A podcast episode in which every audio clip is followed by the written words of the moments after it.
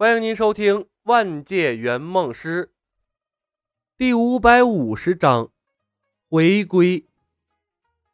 天庭云雾缭绕，却冷冷清清。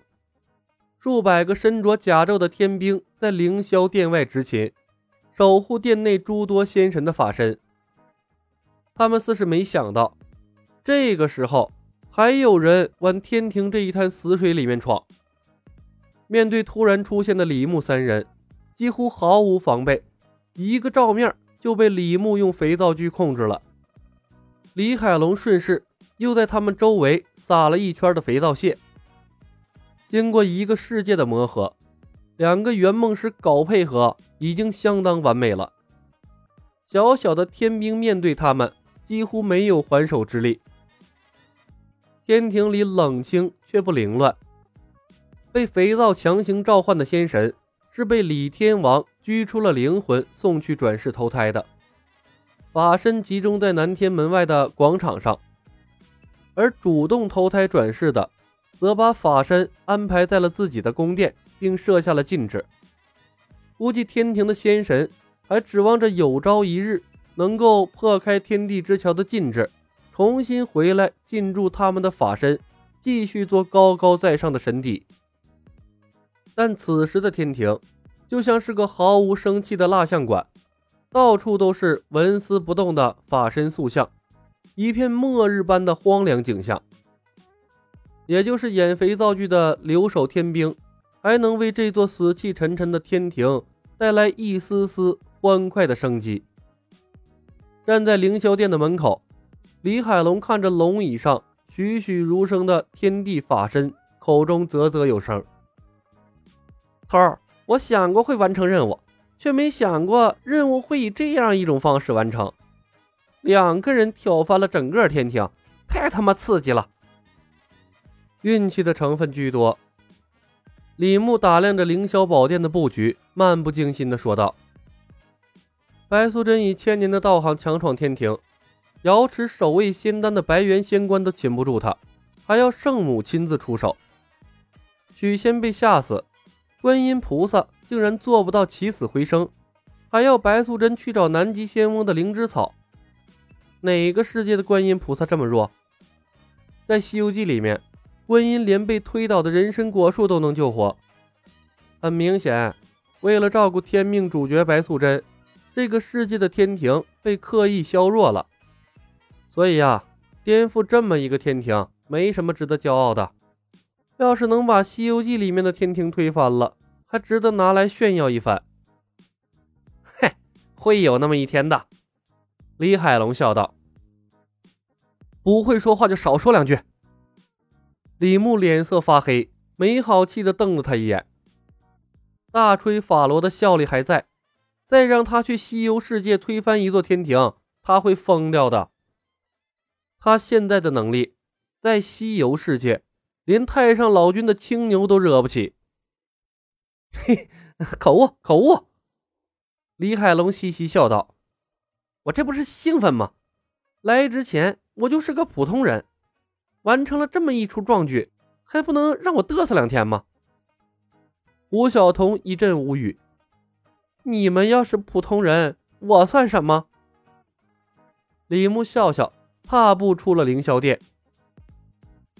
未免夜长梦多，先去瑶池找仙丹，把任务完成了再说其他的。李牧三人在天庭停留了大概六个多月，期间他们逛遍了天庭的每个角落。不得不说，新白娘子传奇世界的天庭虽然被削弱了，但里面的配置却没怎么少。瑶池圣水、蟠桃园应有尽有。可惜的是。蟠桃园的规模不大，而且桃树刚刚开花，一个果子都没有。即便是三千年一开花，三千年一结果，三千年一成熟的最低等级的蟠桃，他们也等不到成熟。瑶池圣水是圣母娘娘的浴池，里面的圣水看起来清澈透明，散发着一股淡淡的香气。李牧也不至于。打着一池子洗澡水的主意，吴晓彤却找了个机会进去泡了个澡。池水对增加灵力没多大的帮助，但泡过澡的胡晓彤的皮肤却又白皙了许多。看来呀，瑶池圣水的作用就是美容养颜，不知道里面包含了多少活性物质。把这水带回地球，随便卖卖，发家致富轻而易举。和电视剧里一样，仙丹在瑶池旁边的炼丹房，数量也不多，只有一罐，上面还被白猿仙官下了禁制。禁制之类的法术是李牧能力的盲区，但这也难不倒他。一块肥皂丢下去，性格温顺的灵鹿童子就被召上了天庭。下面给你吃连刷了三次，灵鹿童子对他们的印象便转负为正。痛痛快快地帮他们解开了禁制，而后被李牧三言两语忽悠了几句，心甘情愿地把自己送去转世投胎，和他师尊南极仙翁团聚去了。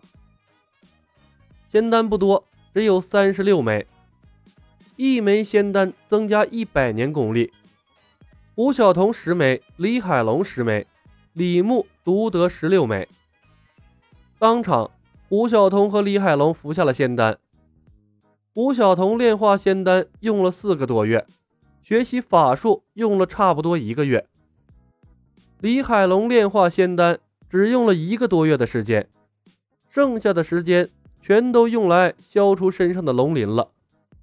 可直到回归的那一刻，他也没找到去掉鳞片的方法，不得不认命。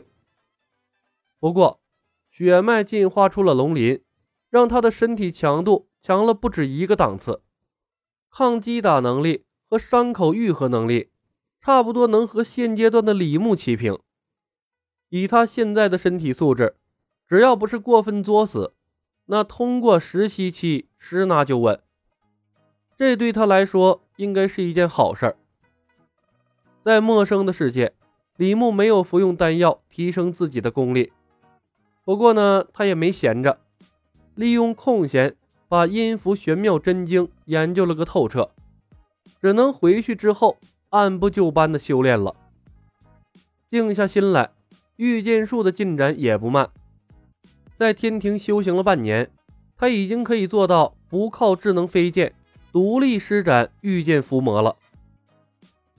李牧和李海龙把白鹤童子、伟光护法等在凤凰山捡肥皂的遗留仙神们。都招上了天庭，彻底肃清了新白世界人间的高端战力，帮白素贞打造一个相对安全的环境。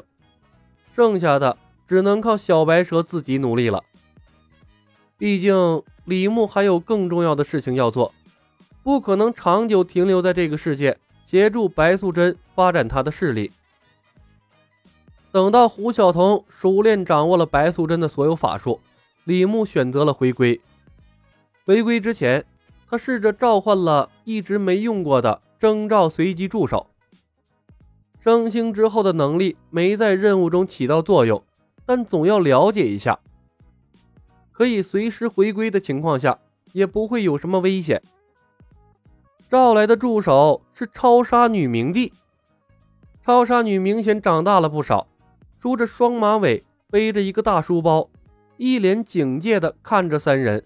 眼神中充满了戒备，他完全没认出来眼前的李小白就是当初的巫师大叔。看着被召来的是超杀女，李牧颇有些失望。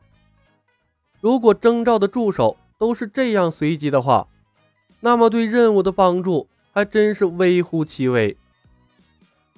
超杀女可怜的身手，在新白娘子传奇的世界，那最多就是个。路人甲的水平，这样的助手召唤来，别说对任务有帮助了，还要他照顾呢。要召来个拜月之类的反派，估计还能给他使绊子。李牧叹息了一声，从背包里摸出了一个小小的灵芝，塞到了超杀女的手里，一句话都没有和他多说，直接选择了回归。人间天庭的时间加起来，这一趟任务。一共用去了九个多月的时间。说实话，这样一个高难度的三星任务，用去的时间不过比诛仙世界稍稍多了一点儿，而且收获远远超过了以往的世界。李牧是相当意外而且惊喜的。要知道，在任务之初，他甚至都做好了任务失败的准备了。本集已经播讲完毕，感谢您的收听。